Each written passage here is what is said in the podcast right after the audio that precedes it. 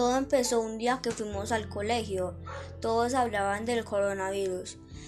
Al principio lo tomábamos como charla.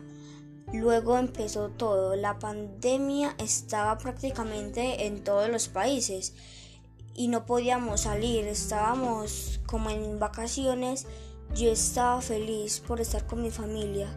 Pero luego de un mes empezamos clases online. Yo era nuevo en esta modalidad el fútbol se pausó, empezamos a entrenar virtualmente y me fui adaptando.